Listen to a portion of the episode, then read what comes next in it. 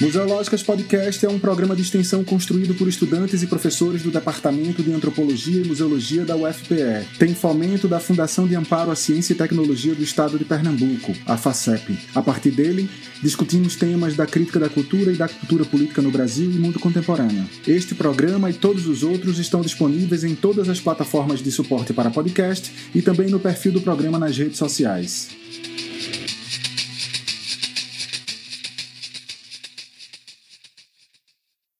Olá, ouvintes do Museológicas Podcast. Hoje nós vamos bater um papo com Marlon Salomão, professor da faculdade e do programa de pós-graduação em História da Universidade Federal de Goiás, da UFG. Esse programa é o segundo podcast de uma série chamada Linhas Cruzadas e que tem a intenção de pensar o campo da museologia teórica e metodologicamente a partir de algumas conversas com colegas de disciplinas no interior da humanidades, né, que se recolhem aí né, entre as disciplinas das humanas, das sociais, enfim, das humanidades de um modo geral. E que possui, né, junto com a museologia, alguns objetos e alguns processos em comum. Então, a, a, conversa que a gente vai ter contigo deverá ajudar a gente a estabelecer um pouco mais o que seria o próprio da museologia, principalmente se tratando no seu modo de pensar e de agir a partir do arquivo. E essa conversa sobre o arquivo que a gente vai ter contigo, ela vai ser conduzida pelos efeitos e pelas impressões que o seu ensaio chamado A Danação do Arquivo, está no, livro que você organizou em 2011, né, chamado Saber dos Arquivos, gerou na gente, né? Quais foram as impressões do ponto de vista teóricos e metodológicos e também a crítica que você faz à, à política da cultura, né? As políticas culturais que a gente experimenta. Então, para começar essa conversa, né? É, eu queria que você falasse um pouco né, sobre uma questão desse livro que você organizou em 2011, um livro que reuniu nomes como Sônia Combe e Felipe Artier né, para pensar o arquivo. E eles nos entregam, né, eles dois, os outros, você também, que está aí não apenas como organizador, mas como é, autor, vocês entregam diferentes aspectos do saber do arquivo e o ponto de partida comum que empresta para o arquivo valor de matéria da história nos interessa muito.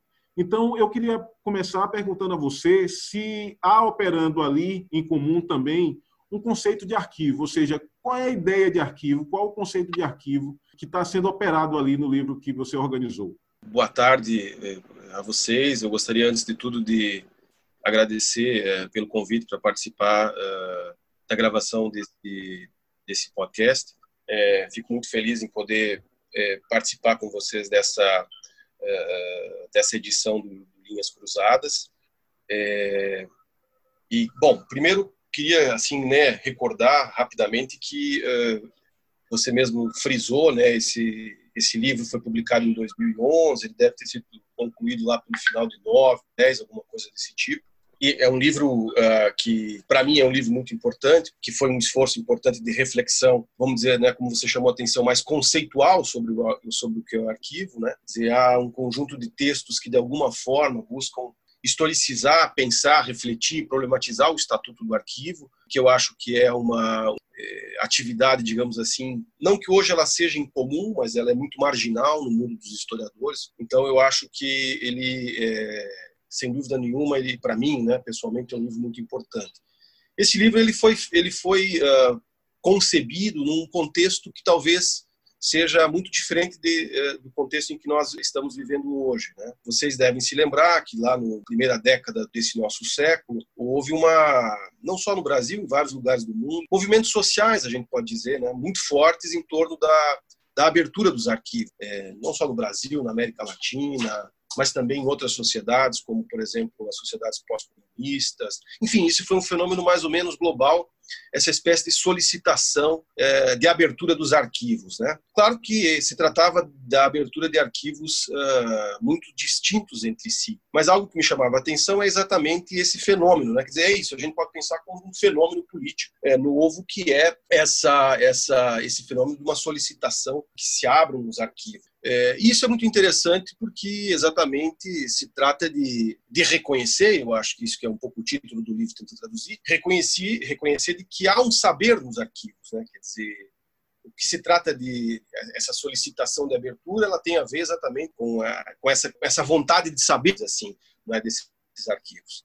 Claro que nas sociedades é, pós-comunistas, né, isso seria num contexto um pouco diferente, que durante muito tempo havia um controle um controle do Estado bastante intenso, sobretudo em alguns países. Então, essa solicitação de abertura nesses, nessas sociedades tinha muito a ver com essa vontade individual das pessoas de saber sobre o que foi feito com a vida delas. E é muito interessante que, em inúmeros lugares, o caso da Alemanha Oriental, que é o caso mais eh, mais interessante nesse sentido, não é, que as pessoas queriam saber, não é, se havia dossiês a seu respeito, eh, o que havia nesses dossiês, quer dizer, se elas foram espionadas. É muito interessante, vocês devem mesmo ter visto nos últimos anos. Volta e meia a gente vê o caso de algum, de algum ex-historiador, de algum pesquisador que viveu na Alemanha nos anos 70, 80, antes da, da queda do Muro de Berlim, e que depois voltou para lá e acabou descobrindo um dossiê, e, e enfim.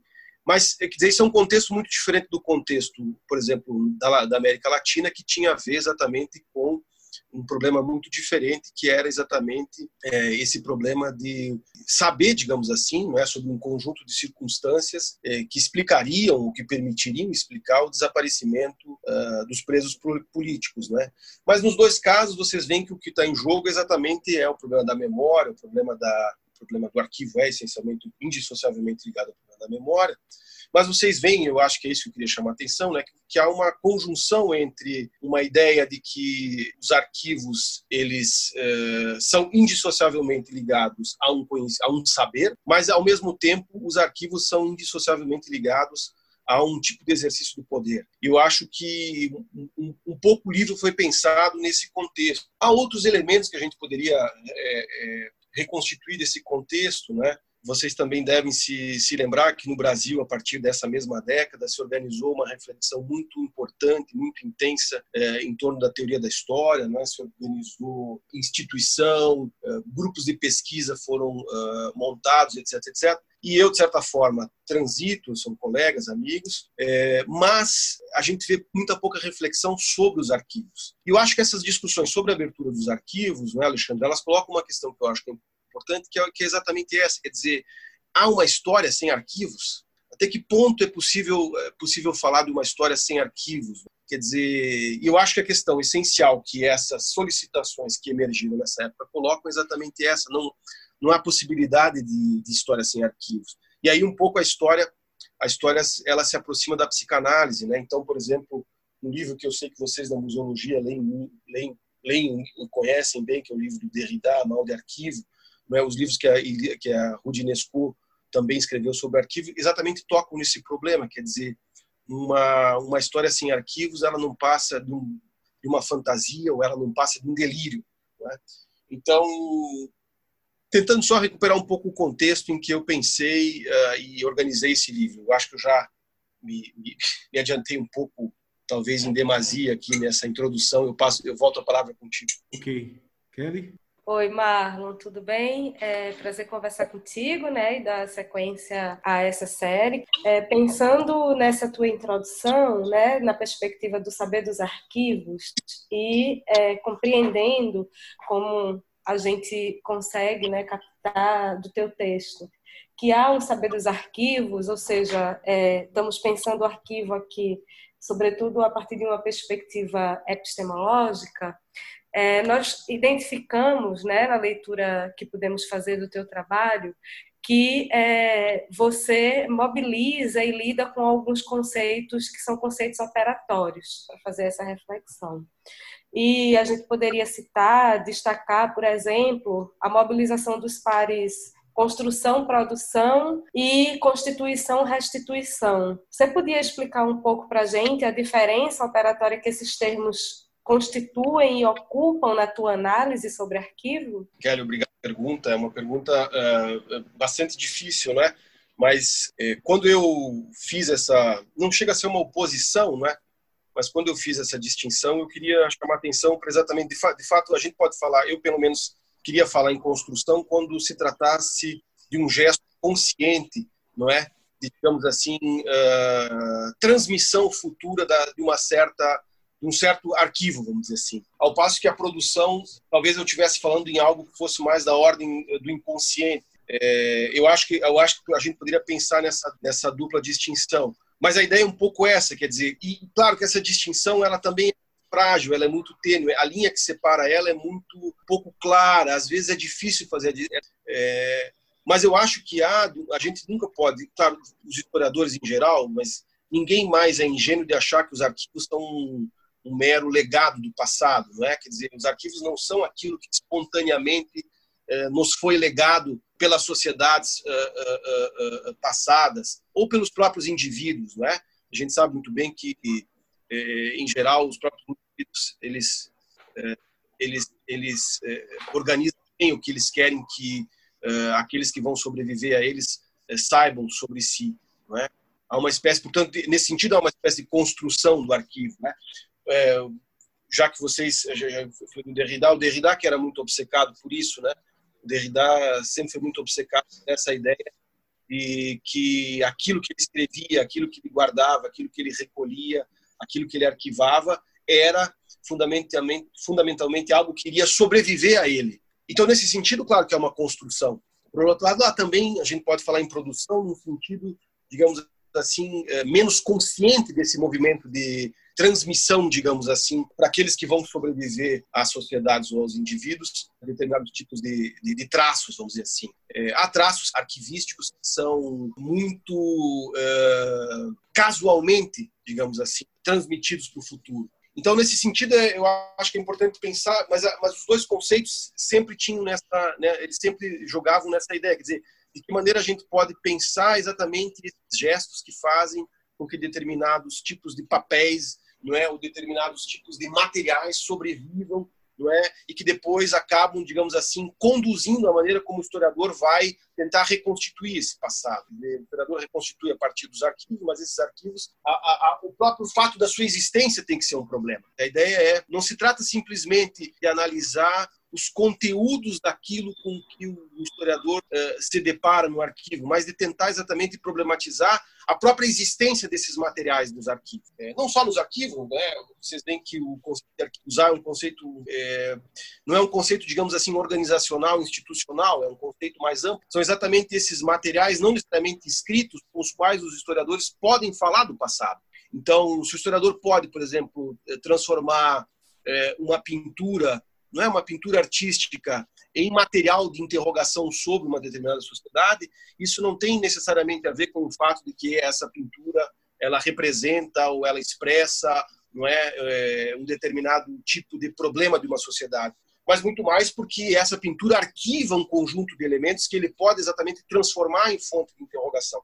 Então era um pouco nesse sentido que eu queria é, tentar pensar, é, digamos assim, problematizar essa essa concepção de arquivo a partir desse par conceitual que você é, que você acabou de destacar. É, Marlon, é, eu queria te trazer a próxima questão. Boa tarde, né? Desculpe. Pensando a partir da operação estereográfica no, ensaio, a donação do arquivo, você faz uma alusão ah, em comunhão com Arlete Farge sobre o certo privilégio que essa operação permitiria, que seria esse privilégio de tocar o real. E aí essa, essa sentença, em alguma medida, ela não suprime o caráter de recorte de edição do arquivo, e na medida em que essa manipulação é inerente a essa operação, como seria possível distinguir é, essa manipulação da operação que conhecemos hoje como fake news? Eu gostaria que você falasse um pouco sobre esse aspecto dos arquivos. Pois é, essa é uma questão muito, muito interessante, muito, muito importante, né? Não sei se eu consigo dar conta dela toda. Acho que, de fato, né, essa, essa ideia da, da manipulação dos arquivos é uma ideia, uma ideia quase que constitutiva da própria história como ciência. Né? Quer dizer, a história, quando ela se constitui como ciência, no século XIX, ela retoma uma série de procedimentos que são da filologia e, que, e, e, e a filologia, de certa forma, foi bastante, é, é, ela é dissociável da constituição da história como ciência. E a gente sabe que a filologia, mesmo antes do século XVIII e tal, muito conectada com, por exemplo, com outros tipos de saberes, como a cronologia, eles tiveram sempre essa, essa preocupação em uh, uh, testar a autenticidade dos arquivos, né? Então, esse problema da manipulação é algo que entra cedo na, na, na reflexão, digamos assim, sobre a própria capacidade da história produzir um conhecimento objetivo, científico no passado, vamos dizer Né? É, então essa essa mas essa manipulação então ela tem esse sentido digamos assim, negativo, né? Quer dizer é como se houvessem informações autênticas, né? É isso, quer dizer, como se o arquivo não fosse construído, como se o arquivo não fosse construído. E de outro lado, é, aquilo que seria da ordem uh, da interferência da mão humana no arquivo seria da ordem da ordem da, da, da, da falsificação. Mas a gente sabe muito bem que as coisas são, são um pouco mais complexas isso, né? e pensando um pouco na própria ideia do escritor, né? o caso, o caso do a partir do momento em que você decide que essa carta que você recebeu ela vai permanecer entre os teus papéis, que você decide que aquele bilhete que você recebeu você vai uh, destruir, a partir do momento em que você decide que uh, um conjunto de anotações, os teus diários, por exemplo, eles vão ter que ser destruídos em algum momento por essa ou por uma outra razão, isso é uma espécie de manipulação do arquivo, né? Mas eu acho que isso tem a ver com a própria. É isso. É isso tem a ver com a construção e com a produção do arquivo que nós devemos, uh, me parece, que necessariamente analisar quando nós uh, tratamos de estudar, não, não, não importa que tipo de, de, de, conjunto documental, ou não importa que tipo de, de, de informação de estudo. Enfim, mas eh, só para ficar um pouco na, na para concluir essa passagem, né, eu acho que uma das coisas que fazem, né, vocês podem estar se perguntando por que, que os arquivos tiveram uma relevância tão importante nos últimos, nas últimas décadas, seja no, na reflexão antropológica, filosófica, historiográfica. Historiográfica, vejam que num sentido muito diferente daquele que era, digamos assim, a reflexão clássica. Né? A reflexão clássica sobre os arquivos, desde o século XIX, uma reflexão ligada à crítica, né? ligada ao problema da autenticidade, veracidade, etc. Quer dizer, vocês veem que há um deslocamento aí no final do século XX, há um claro deslocamento desse tipo de reflexão sobre o arquivo e, e, e um crescimento do interesse por essa reflexão. Né? Eu acho que isso tem a ver com várias questões, mas uma das que, que mais nos últimos anos me parece ser importante é exatamente, né, vocês sabem, essas novas práticas sociais que apareceram, o Artier chama isso de arquivos de si. Quando a gente vê, por exemplo, coisas do tipo uh, redes sociais, Facebook, é, Instagram e, e, essas outras redes, não é? vocês veem que há, obviamente, um, que há uma clara prática de arquivamento ali, não é? Por exemplo, não só porque se fala em linha do tempo, não só porque se fala de stories, não sei mais o quê, mas porque há, há, sem dúvida nenhuma, um gesto de registro e de inscrição de um conjunto de informações sobre si, ou de imagens, de fotografia, não sei, que não deixam de ser uma prática de arquivamento. E é claro que nesse gesto de arquivamento, nessa prática social bastante uh, difundida nos nossos dias, é claro que há, que há escolhas, não é? Nada do que se registra ali é, é, é digamos assim, espontâneo. Então, eu, o que eu acho é que exatamente houve uma espécie de.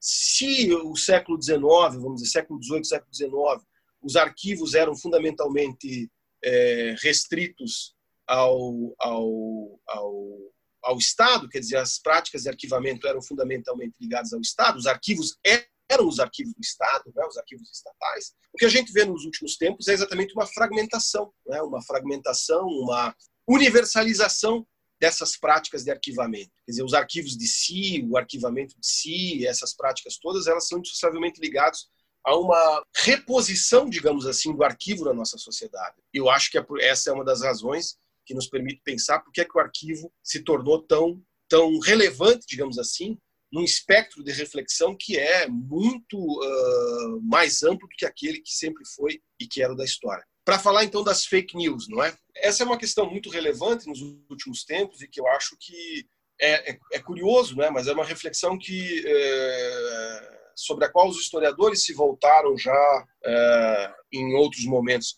Eu sempre, quando eu penso nisso, eu lembro de um texto do, do Mark Bloch, que é um historiador que todos vocês conhecem, e que exatamente escreveu ali, ah, na época da Primeira Guerra Mundial, escreveu um texto que sobre uh, uh, se chamava exatamente reflexões sobre as, uh, as notícias falsas e, e, em francês é fausse nouvelle fausse nouvelle é exatamente fake news é? Então, é interessante que o Bloco tem exatamente pensado, o Bloco, vocês sabem, ele pô na Primeira Guerra, Guerra Mundial, e ele se deu conta de que lá nas trincheiras, eram, vocês sabem, guerra de trincheiras, volta e meia chegavam uh, notícias não é? Notícias absolutamente inverossímeis sobre uma série de coisas.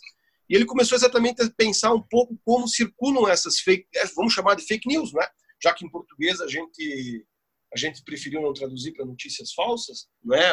é que seria, eu, eu, eu, imagino a tradução mais correta, mas uh, ele exatamente começou a pensar sobre a circulação dessas, dessas fake news, dessas fausse nouvelles, dessas notícias falsas ali na trincheira, e depois pensar como isso tem a ver com como isso, por exemplo, se torna registro de que o historiador depois tem que fazer frente. Eu me lembro também de um outro historiador que escreveu um livro muito interessante, que é um, um contemporâneo do, do Mark Bloch, se chama Alexandre Poiré, que em 43 escreveu um livro que se chama Reflexões sobre a Mentira, e que ele tentava exatamente fazer uma distinção entre concepção, vamos dizer assim, tradicional de mentira, quer dizer, a mentira não é uma novidade no, no século XX, a mentira é algo, né? Há, há, há, quem considere que o que distingue os homens dos animais é exatamente a capacidade de mentira, não é? Há, há quem diga que é o riso, mas há quem diga que, que é o fato, o, o que torna o, o, homem humano é exatamente o fato de que ele mente. Mas o Coerre exatamente tentava mostrar como depois aí da Primeira e da Segunda Guerra Mundial, ele escrevia esse texto na época da Segunda Guerra Mundial, é, com a emergência de algo que não existia até então, que era a propaganda, propaganda política, é, emergiu um novo tipo de mentira, uma nova face da mentira, que é exatamente essa das, que era essa exatamente alimentada pela propaganda. Então eu acho que seria interessante a gente tentar pensar esse tipo de fenômeno, que é um fenômeno na nossa época ligado, obviamente, a suportes técnicos que não existiam até então, como as redes sociais, esses aplicativos, esses dispositivos, etc. Mas, ao mesmo tempo, pensar no tipo de, de, de configuração política que permite, permitiria, por exemplo, aproximar dessas experiências, não só de um ponto de vista mais, digamos assim, mais epistemológico, como também de um ponto de vista mais político, que é esse que a gente encontra, por exemplo, no Coerre. E a grande pergunta que talvez a gente poderia fazer é se esse tipo de esses, essas fake news que circulam diariamente pelas redes sociais, se elas vão de fato se transformar em arquivo, não é? De modo que se possa, por exemplo, se é que isso ganhe, possa ganhar interesse, digamos assim, historiográfico ou mesmo sociológico, vamos dizer assim. Agora, eu acho que vocês têm razão, quer dizer, é um tipo de reflexão que é, é totalmente indissociável de uma problematização sobre o que é o arquivo. As fake news elas mostram exatamente é, a fragilidade de se acreditar é, no arquivo como um gesto espontâneo, como um gesto é, meramente é, é, desinteressado, não é? Tem consciência para ter coragem. Quem tem a força de saber que existe e no centro da própria engrenagem inventa contra a mola que resiste. Eu gostaria de deslocar agora é, para as questões é, relacionadas à sua crítica às políticas culturais. E seu ensaio ele parte do pressuposto né, sobre a atualidade das políticas culturais que essas políticas têm a força de um diagrama de época, né? e aí ela é, explicaria, inclusive, a, esse caráter aparentemente antinatural ou anticultural de uma crítica às políticas culturais. Parece que, que é algo, a princípio, não dado à crítica. Né? E ela opera também com dispositivos produzindo subjetividades, como é o caso das subjetividades estruturadas em torno do desejo de identidade, identidade e que é criticado também por você em seu ensaio. Então, eu gostaria, dentro desse, né, dessa, desse contexto, que você pontuasse para a gente algumas linhas de força que constituem as políticas culturais e, se você pudesse, é, enfatizar um pouquinho os riscos para a cultura que essas políticas reservam para a atualidade. Alexandre, essa é uma questão uh, central, acho que se deslocou bastante nesses últimos anos, né? Bom, nem Ministério da Cultura a gente tem mais, é, é, mas assim, acho que é uma questão que se deslocou muito. Naquela época, é, me chamava muito a atenção, não é, essa que eu acho que era algo que vinha dos anos 90, que eu acho que foi, foi muito ligado a uma retomada aí da, da própria da própria criação do Ministério da Cultura, né, nos anos 90, mas e que foi mais uma, uma, uma reconfiguração, digamos assim, do campo político nesse aspecto. Mas o que me chamava a atenção era que e era um pouco sobre isso que eu queria pensar, era como essas políticas culturais elas valorizavam muito uma não vou dizer que eram políticas identitárias, mas num certo sentido são, mas isso não é um problema, quer dizer, né? Mas elas valorizavam muito essa ideia da cultura como expressão dos costumes. da, da história como manifestação cultural, é? da história como uma manifestação do espírito, como expressão da alma. Isso era algo que me chamava um pouco a atenção. Quer dizer, então não havia só uma concepção de história e de arte que era promovido por essas políticas culturais? Mas também havia uma ideia de inscrever, digamos assim, a história, a própria arte, em uma concepção de cultura. Né? E na época, vocês devem se lembrar, essa é, foi uma época em que se assistiu muito à abertura de um novo tipo de museu, né? o Museu da Língua Portuguesa, o Museu do Futebol. Museu... Dizer, havia uma espécie também de rede museológica que se articulava em torno disso. Então, as reflexões eh, e as críticas, digamos assim, a que você se refere, elas eh, partiam muito dessa eh, dessas questões, desse contexto, dessa conjuntura, vamos dizer assim. Primeiro, eu achava complicado essa ideia da cultura como expressão dos costumes, né, como manifestação cultural, né, é, porque ela pressupõe exatamente uma ideia de, de, comunidade, vamos dizer assim, né, uma ideia de sociedade, uma ideia de comunidade, uma ideia de é, da vida em conjunto, vamos dizer assim, né, que é exatamente aquela que a gente pode historicamente situar, reconhecer, identificar, não é difícil fazer isso, mas que é aquela ideia de que a comunidade, a sociedade, como vocês queiram, ela é um todo resultante da, da soma de suas partes. Né?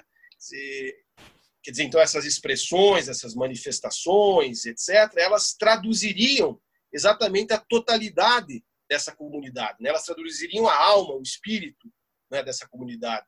Né? Elas seriam exatamente, portanto, a expressão da sua identidade.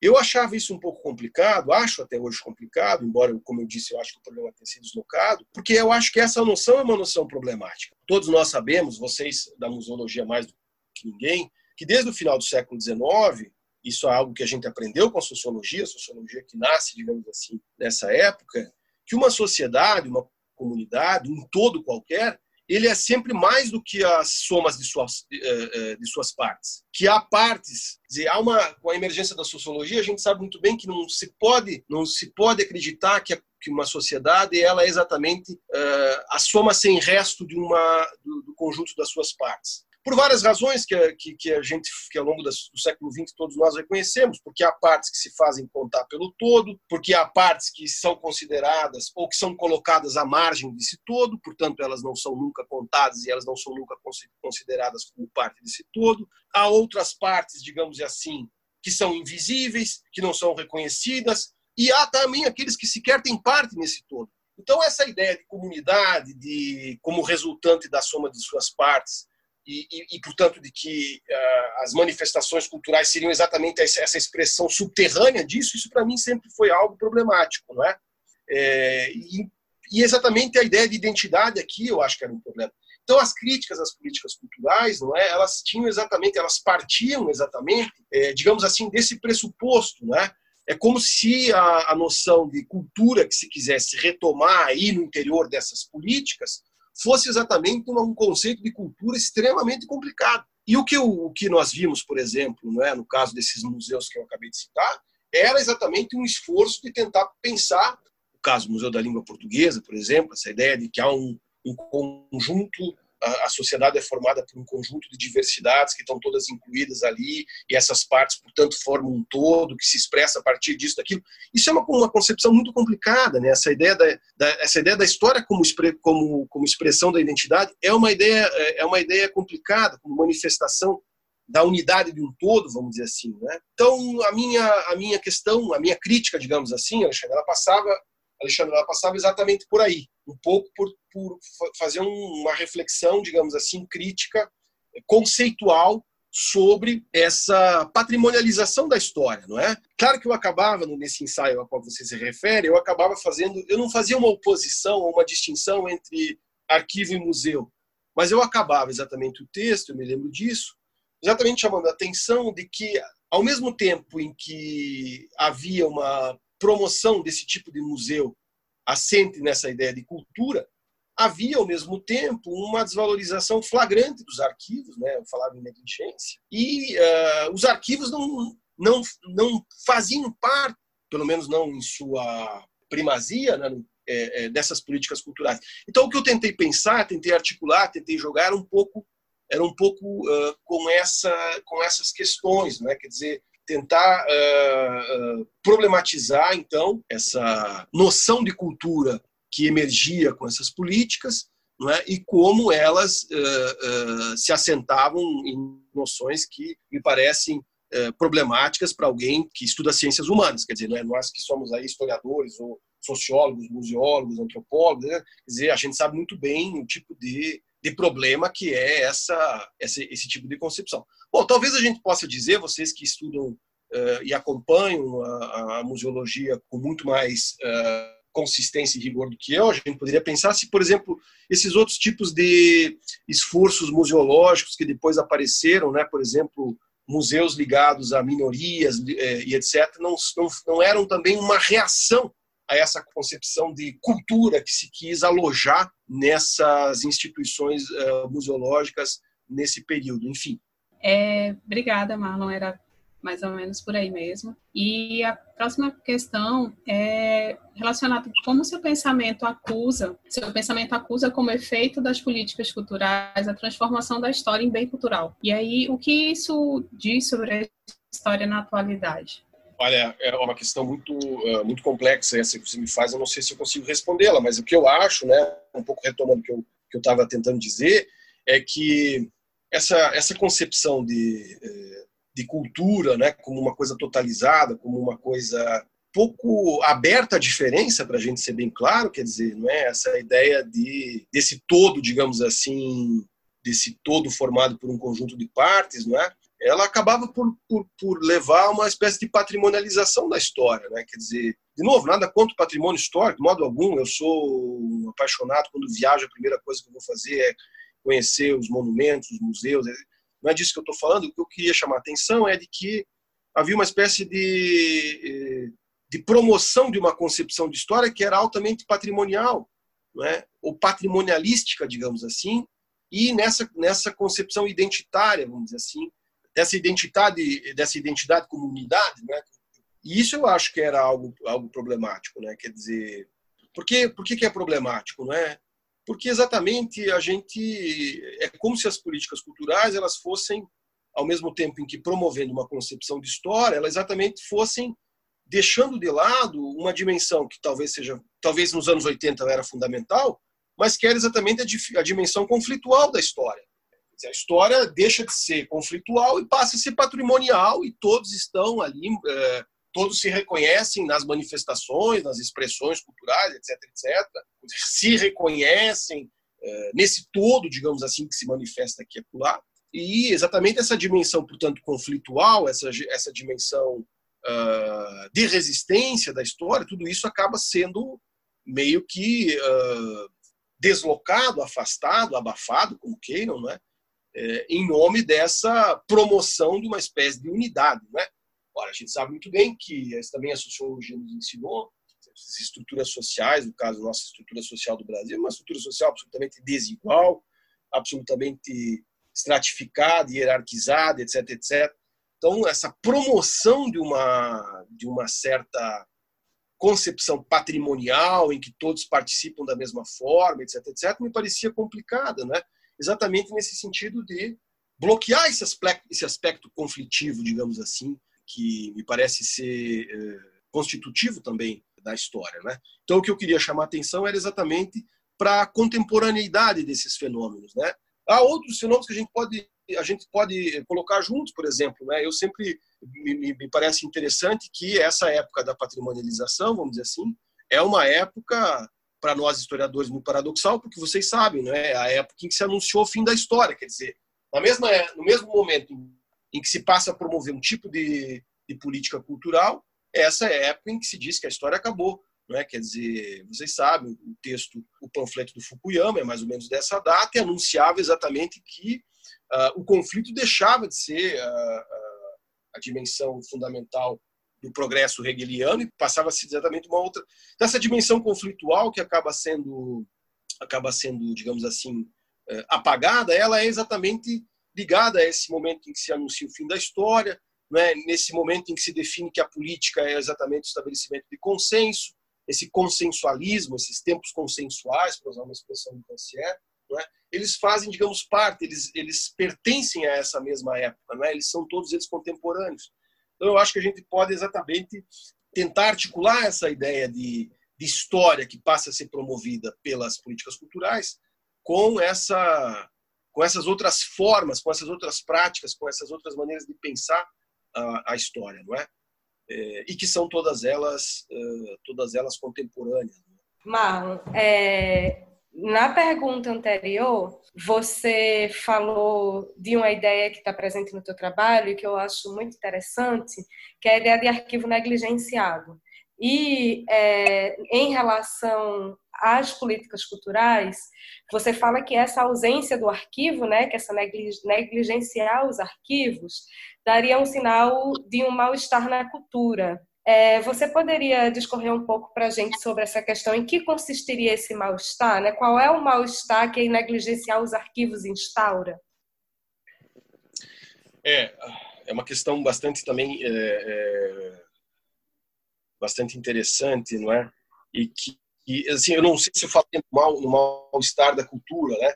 Quer dizer, porque essa é uma expressão, uh, é um conceito uh, digamos, com consequências bastante importantes, né? Talvez eu não, não, não conseguiria ir tão longe, né? Claro, tem essa ideia do mal de arquivo, que eu, que eu acho que toca um pouco no que você está falando, né? Que é esse livro Derrida, é, e que eu acho que tem a ver com que eu, um pouquinho que eu falei antes. Assim, eu não, não fui muito derridiano nesse texto, não, tá? É, talvez estou sendo mais na entrevista aqui do que, do que no texto, mas o mal, o mal de arquivo, a gente poderia aproximar um pouco disso que eu falei, disso que, disso que se chama de patrimonialização, não é? é? por uma razão muito simples, né? Quer dizer, o Derrida, quando ele, eu acho, né, quando ele usou essa expressão, não é? Ele usou nesse sentido que talvez em português hoje a gente já não, não lembre muito imediatamente, né? Quer dizer, mas então você tem um mal de arquivo, né? Quer dizer, mal em oposição ao bem, é, ao, ao bem, não é? mas você também tem o mal no sentido de como a gente usava antigamente, né? Por exemplo, falava mal de Chagas, né? Quer dizer, o mal de Chagas, o mal de, né? Hoje em dia a gente fala mais uma doença e tal, mas o mal no sentido de uma doença, né? É...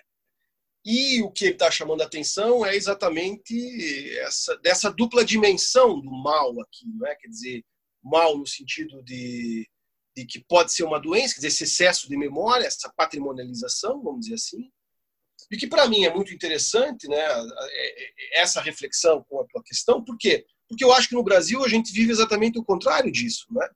Você não tem o excesso, veja, cadê o excesso de arquivo no Brasil, né? Quer dizer, quer dizer, onde está esse excesso de arquivo que seria, digamos assim, responsável por uma espécie de mal de arquivo, né? Eu acho que é o contrário, né? É isso. Se você pegar, por exemplo, esse fenômeno, que é muito interessante você pensar, gente, há movimentos sociais cujo objetivo principal é a abertura dos arquivos. Isso é um fenômeno muito interessante do ponto de vista político, mas também epistêmico, não é? Porque é exatamente esse é o lugar em que não dá mais para separar o que é o político do que é o epistêmico. As coisas estão de tal maneira embrincadas que não há um corte aí, não há uma separação. E talvez o arquivo seja isso. O arquivo seja justamente esse lugar de imbricação entre o poder e o saber, e que talvez durante muito tempo a gente só deu muito ênfase ao, ao, saber, depois só muito ênfase ao poder. Talvez as coisas agora sejam devem ser pensadas mais uh, conjuntamente. Mas o que me chama a atenção é exatamente essa negligência diante dos arquivos. Eu não sei vocês, mas assim eu leio com, com muita desde desde que eu comecei a estudar história, assim eu leio com muita atenção eh, e muita surpresa assim, dificilmente passa um semestre, um bimestre em que você não tem a notícia de que aquele arquivo foi destruído, aquele arquivo foi não sei o quê, aquela biblioteca está ruindo, aquilo está sendo destruído. Quer dizer, não é? E, em geral, as políticas culturais que vinham socorrer o patrimônio histórico tinham exatamente como objetivo exatamente a, a, a preservação desses, desses equipamentos, mas também desses monumentos. E a gente vê que elas não socorreram em momento algum os arquivos, com raras exceções. É? Isso eu acho que é interessante, porque é que esse tipo de instituição recebe pouco interesse. Ora, a gente pode pensar que é uma, uma questão meramente é, econômica. Se você preserva um monumento, depois você pode transformar aquilo num, em uh, espaço de visitação turística. Aí, ao passo que nos arquivos ninguém vai fazer turismo nos arquivos, quer dizer, os arquivos não são rentabilizáveis, vamos dizer assim. Então, o que, o que na verdade eu queria chamar a atenção é exatamente para isso. Quer dizer, no Brasil a gente vive uma, uma espécie de fenômeno que é quase que é, simétrico e inverso do que, por exemplo, se vive na Europa, que é exatamente essa. É, essa falta do arquivo, vamos dizer assim, né? essa ausência do arquivo. Né?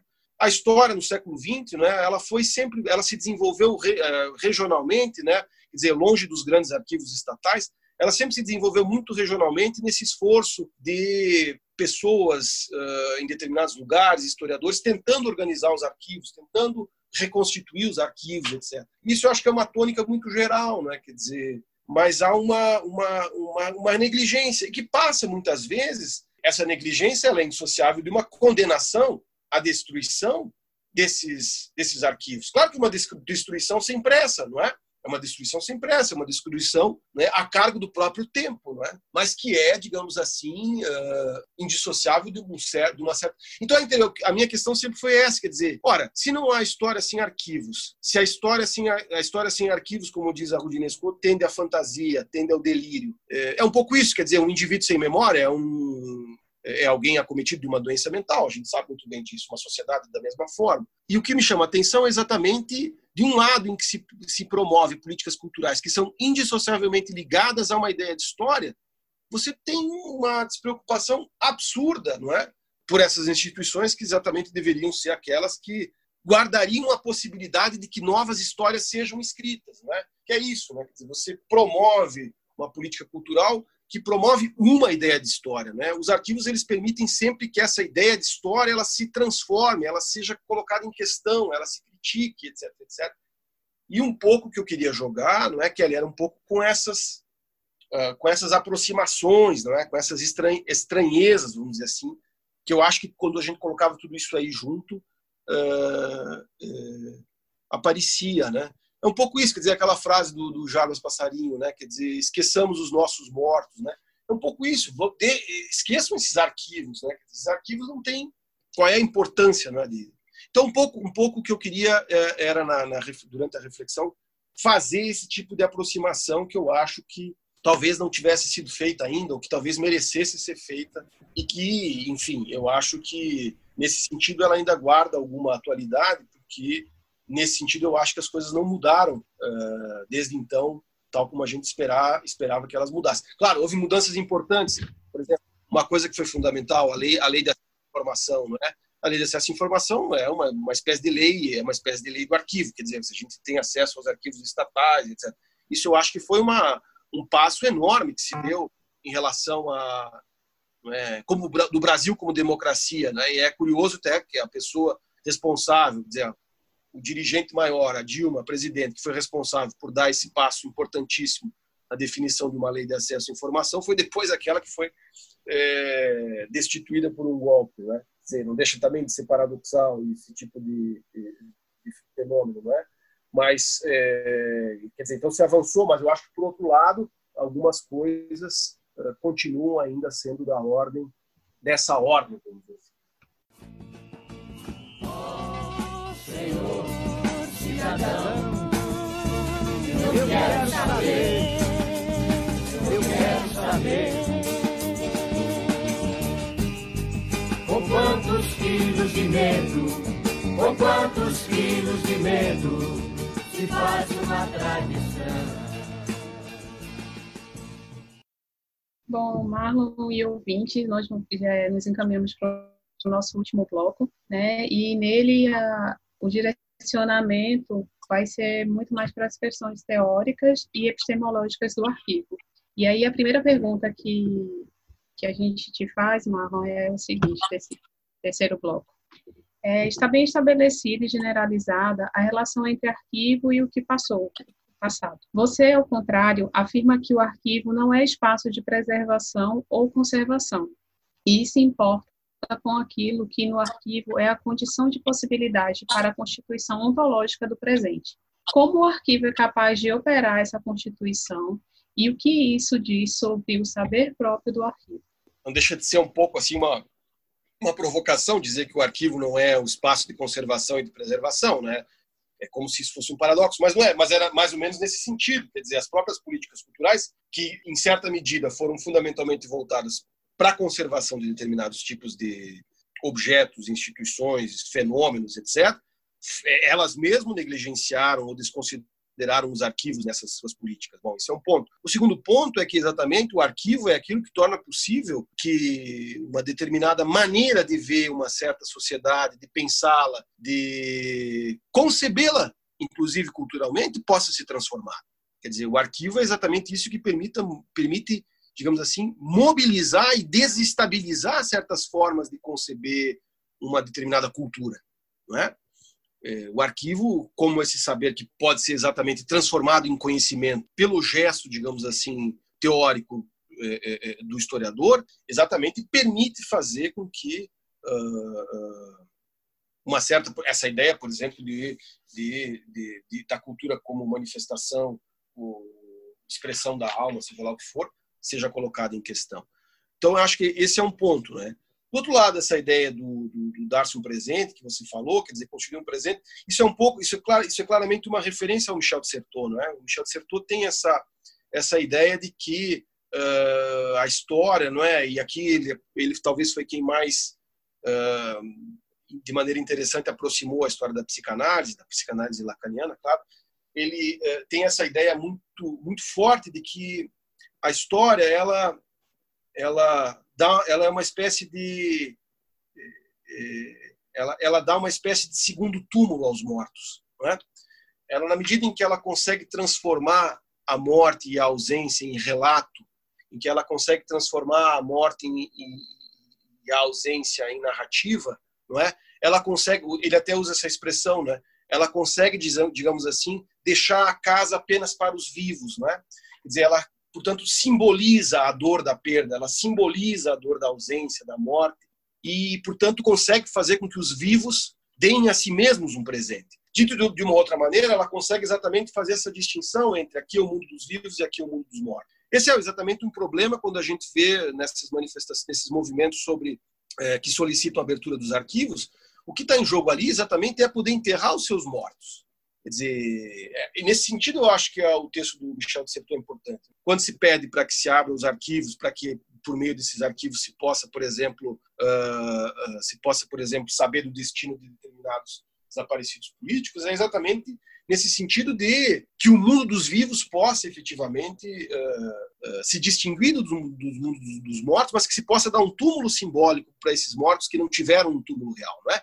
Então é um pouco isso, quer dizer, a história lida com o que passou, mas você vê que nesses casos não passou. Quer dizer, não passou, porque exatamente o morto ainda continua, digamos assim, na sala dos vivos. Né? E o que a história diz, faz, diz o setor, é exatamente fazer com que essa sala seja, digamos assim, deixada apenas para os vivos. Né? Isso eu acho que é extremamente importante para pensar um pouco esse uh, contexto aí de solicitação da abertura dos arquivos. Né? Por outro lado, eu acho assim que uma das coisas que né, você falou, ah, vamos discutir um pouco mais de eh, questões epistêmicas e teóricas. Eu acho que o que para mim é muito importante, eu acho que a gente não pode mais, e eu fico feliz com essa questão, exatamente separar a reflexão sobre o arquivo de uma reflexão teórica sobre a história. Eu acho que o que esses, é, esses fenômenos todos novos, digamos assim, de várias sociedades, não só da brasileira, mostram é que o arquivo é uma dimensão constitutiva e fundamental da qual depende qualquer reflexão teórica sobre a história. Em geral, eu acho que é, nos cursos de história, em geral, as coisas funcionam ainda assim. Os estudantes de história quando se trata de refletir sobre a história da disciplina, a história dos historiadores, das temáticas, isso tudo é da ordem da teoria da história. Quando se trata de ensinar para o nosso estudante o que ele deve fazer no arquivo, isso é da ordem da metodologia. Você vê que é uma dicotomia. A arquitetura, a arquitetura teórica das ideias ela é totalmente separada dos arquivos, que, no fundo, no fundo, só se prestam a um tipo de reflexão sobre a aplicação dos métodos, estatística, genealógico e não sei mais o que. É, o que eu estou querendo chamar a atenção é que essas discussões, esses fenômenos todos novos, eles fazem, e eu acho que o Michel de Certeau ajuda a pensar isso, eles nos mostram que nós não podemos mais separar os arquivos da reflexão teórica exatamente porque o que nós aprendemos nesses, nessas últimas décadas é de que os arquivos são constitutivos da própria, é, da própria história como, como saber. É isso, né? A Alec tem essa frase, essa frase que eu gosto muito, ela diz que os arquivos são os instrumentos da inteligência da história. Quer dizer, os instrumentos da inteligência. Então, os instrumentos da reflexão teórica da história são indissociavelmente ligados à história, aos arquivos, perdão. E eu acho que é isso que a gente não pode perder de, perder de vista se a gente quer exatamente articular uma reflexão teórica epistemológica com os problemas que são aqueles que nós, digamos, aqueles que são, digamos assim, os mais, os mais atuais, não é? Marlon, um dos, um dos pressupostos que conduziu à organização do seu livro, aquele livro coletivo, Saber de Arquivo, é a ideia de um aumento do desejo de saber do arquivo, né? E esse desejo de saber tinha uma dupla acepção, né? O saber no sentido de ter acesso aos arquivos e o saber que seria o saber próprio do, dos arquivos. Mas de lá para cá, a gente tem convivido na sociedade brasileira com o negacionismo. Então, é possível hoje, a despeito do arquivo, se negar a, a experiência da escravidão ou que tenha havido ditadura, por exemplo. Então, nesse sentido, o negacionismo não indicaria um desejo, o desejo na direção oposta, quer dizer, a gente está vivendo hoje um, uma pulsão de não saber sobre o arquivo? É, você tem, é, você tem razão, quer dizer, esse fenômeno, né, o fenômeno do, do negacionismo é um fenômeno uh, que seria interessante pensar em termos de, de história, de, em termos de, de, arquivologia, vamos dizer assim. Né? Agora, a impressão, a impressão que eu tenho é que esse é um tipo de problema é, claramente epistemológico, né? Porque se você pensar bem, se um caso que me, me vem à mente, assim, talvez seja o caso clássico de negacionismo do ponto de vista da história, que é o negacionismo do Holocausto, é, o que é muito interessante é que o, o, a força do argumento negacionista cresceu ao longo da segunda metade do século XX na mesma proporção em que se descobriam novos arquivos que comprovavam empiricamente a existência do Holocausto. É, o que é interessante porque nos mostra exatamente que o problema nesse caso aqui é um problema, digamos assim, é quase que uma espécie de aporia. Quer dizer, quanto mais evidências foram apresentadas, quanto mais demonstrações foram feitas não é, da existência de uma política de extermínio, mais força o argumento contra o, a existência do Holocausto, eh, digamos assim, ganhou. Então isso é interessante porque a gente teria que pensar exatamente na base desses novos negacionismos que você acaba de citar, que tipo de atitudes, digamos assim, eh, epistemológicas existem, não é? Porque o que a gente vê hoje em dia, de maneira nos últimos anos, né, de maneira bastante ampla, é uma, um, uma atitude anti-intelectual e anti-científica bastante difundida socialmente. Não é? O que eu acho interessante, sabe, Alexandre, para pensar esse tipo de problema, é exatamente a, a tentar estudar um pouco, tentar compreender um pouco quais são as concepções de, de ciência, de história, etc., etc., que vêm, uh, que se encontram no bojo, na raiz, digamos assim, desse tipo de atitude, né?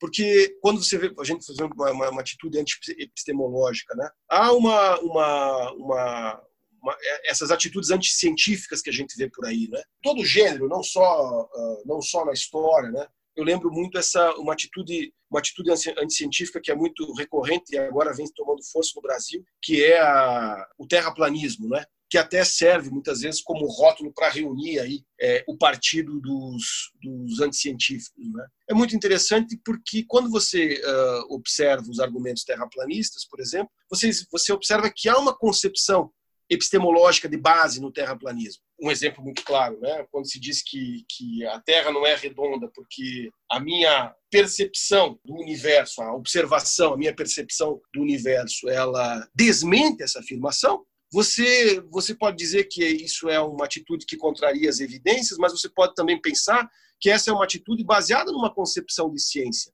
baseada numa concepção de conhecimento, melhor dizendo, que é aquela de que todo conhecimento deriva da minha experiência, de que todo conhecimento deriva da minha observação. Então, quando a gente, eu acho, quando a gente começa a escrutinar com mais atenção esse tipo de, de, de atitude, a gente acaba por reconhecer que há sim uma base, é, uma base ou uma matriz ou um pressuposto, digamos assim, que é exatamente contra o qual a gente deve se voltar. Não vai adiantar a gente ficar uh, uh, fazendo como, por exemplo, você fez no caso da Show, quer dizer, você traz mais evidências, você traz mais dados empíricos, você apresenta a partir deles um conjunto maior de demonstrações, e isso não fez com que se enfraquecesse o argumento contra o extermínio nazista. Você sabe, a ponto de, na Europa, num determinado momento nos anos 90, se ter chegado em vários países à definição de leis nacionais, dizendo que quem afirmasse que o, que o Holocausto não tinha existido né, estava cometendo um crime.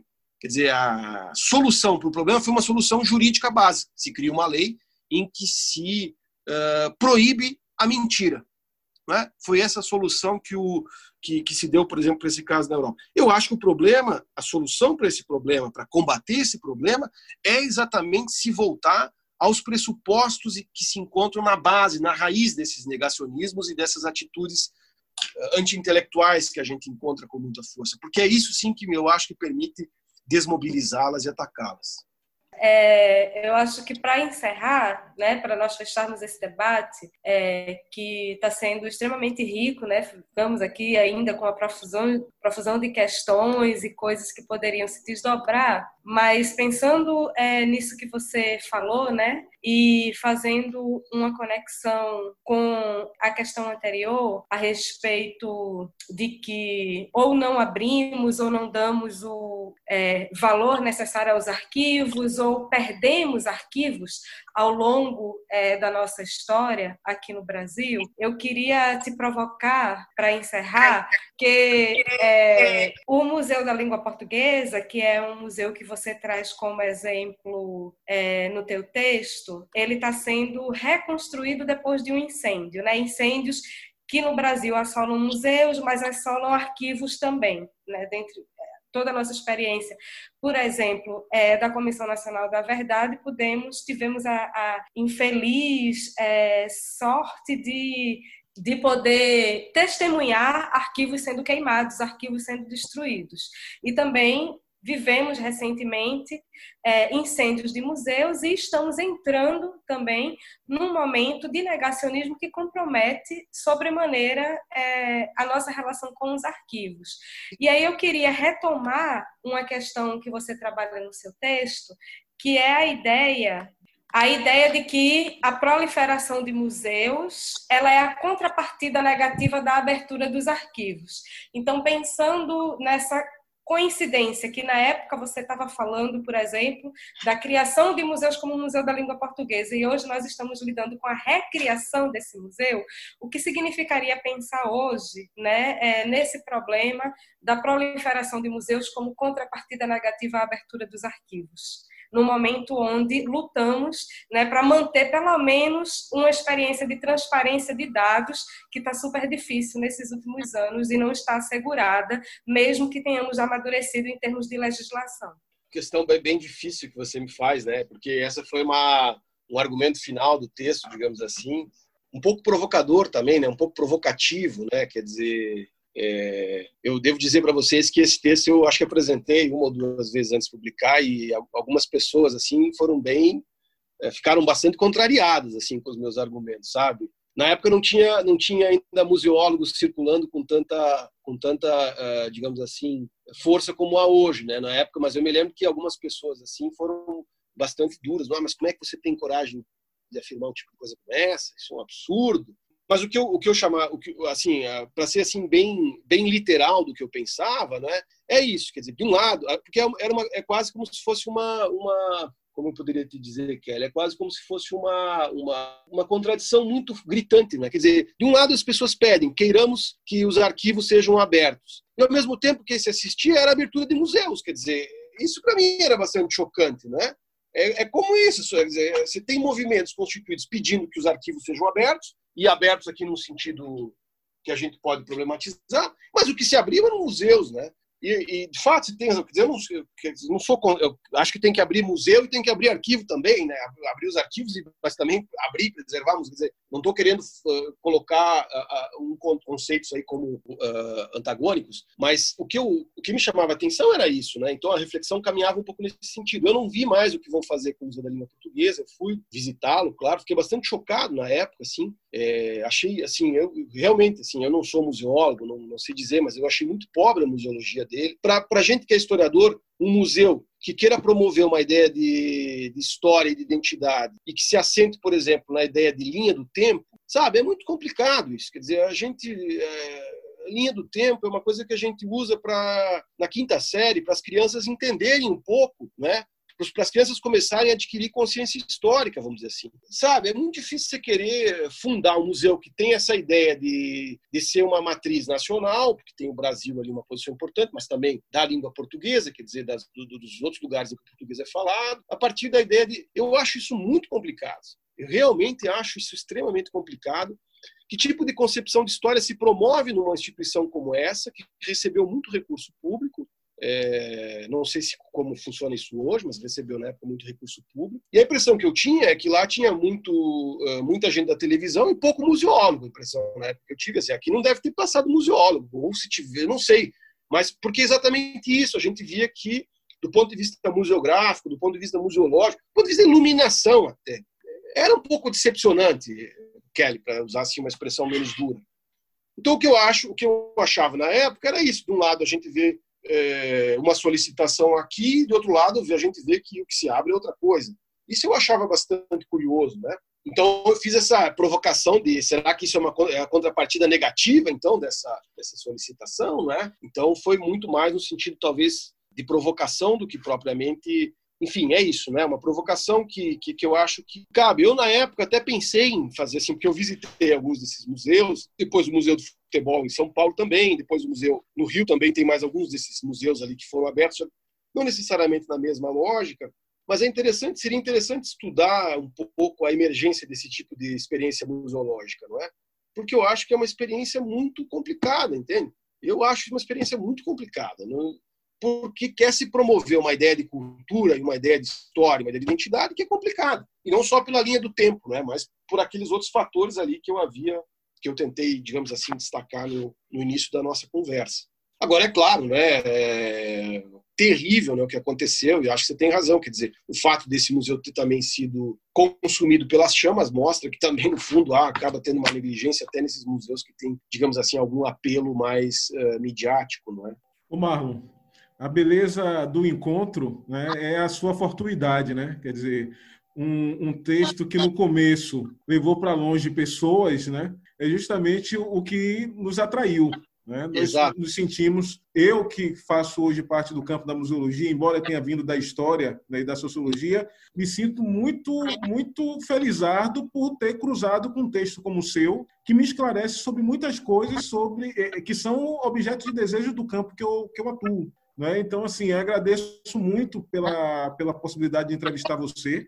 É, eu não sei se eu disse para os ouvintes, mas estávamos aqui hoje em cinco para entrevistar o, o Marlon. Né? Eu, Alexandro, que sou professor do, do departamento é, do curso de museologia né, da UFPE, é, Gleice Kelly, que é nossa colega e amiga né, de questões museológicas, doutoranda é, aí no Rio de Janeiro, Camila, né, ex-professora nossa, ex-aluna ex e museóloga, né, que está conosco aqui compondo a série Linhas Cruzadas, não linhas diretas, viu, Kelly? e Luísa Nóbrega, né, a, a, nossa, a nossa querida aluna que está terminando aí a, a, formação dela, mas que faz parte desse projeto de extensão que é o Museológica Podcast. Então, eu agradeço. Não, eu que, eu que agradeço a oportunidade, fico muito feliz de, de poder conversar com vocês. E para mim foi, foi um prazer poder agora conhecê-los uh, pessoal, pessoalmente, não dá para dizer, né, porque estamos aqui todos aí isolados em algum canto, mas uh, virtualmente. Então foi um prazer uh, poder falar com vocês desse livro e desse texto, uh, desse ensaio e saber que essas questões elas têm, elas encontram aí uma, um lugar de pertinência para discussão e etc.